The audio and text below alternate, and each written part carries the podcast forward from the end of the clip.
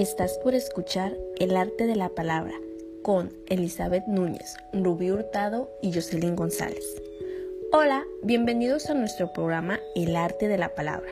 El día de hoy presentamos un nuevo episodio, el cual consistirá en comentar qué es mediación, promoción y animación lectora, así como la sugerencia de qué hacer en la escuela primaria para fomentar el gusto por la lectura. Acompáñanos.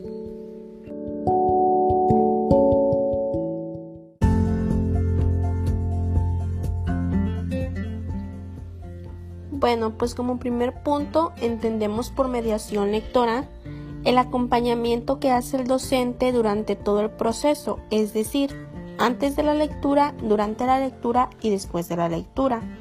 El autor Felipe Munita, investigador de literatura y experto en mediación, utiliza la analogía del puente como parte del rol del mediador cultural, un agente que ayuda a que otra persona se acerque al libro y por lo tanto a la lectura en su investigación, el mediador escolar de lectura literaria en 2014 especifica que no solo se trata de un acceso material, sino es más bien buscar las estrategias para facilitar y concretar la lectura de los libros entregados. Por consiguiente, la promoción lectora tiene como objetivo incitar los deseos de leer, capacitar al sujeto para abordar todo tipo de textos informativos, científicos, literarios, entre otros. Prepararlo para adoptar distintas aptitudes frente a la lectura. La promoción de la lectura transforma las actitudes de los lectores ante lo leído, conduce al lector de las relaciones pasivas con el material leído hacia las activas y de estas a las relaciones de desarrollo.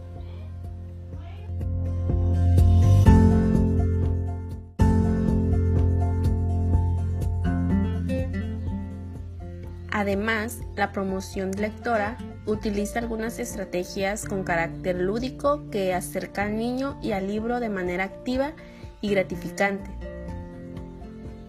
Después tenemos la animación lectora, que son aquellas actividades participativas que tienen como objetivo animar el texto y dotar de vida a los libros. Las actividades que se desarrollan en ella tiene como finalidad promover el interés por la lectura, no solamente como un medio para la adquisición de conocimientos, sino también como un medio para el desarrollo de la fantasía, la creatividad, el placer por la lectura y la adquisición de valores. Para terminar con este episodio, tenemos algunas sugerencias para fomentar la lectura en la escuela primaria, que son las siguientes.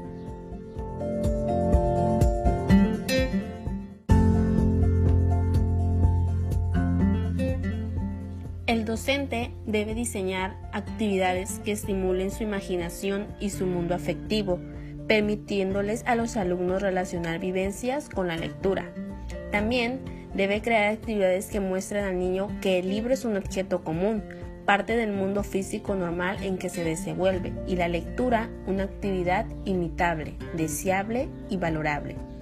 Estas actividades deben motivar al niño y estimular sus competencias y capacidades de lectoescritura. Los tipos de lectura deben ser como diseñar talleres de lectura que requieran identificar el público al cual se encuentra dirigido nuestro taller, para luego determinar el tipo de lectura que se practicará durante esta actividad. El cuento, que este es un taller que se trabajará principalmente en la creación y lectura de los cuentos debido a que estos son fácilmente entendidos por los niños. Ellos pueden crear y ser parte de los personajes, inventan y determinan el desenlace de la historia.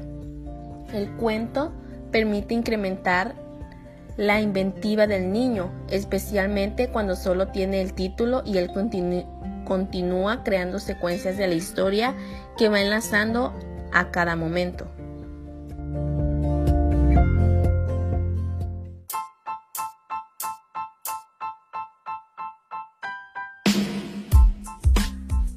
Hemos terminado con el episodio del día de hoy.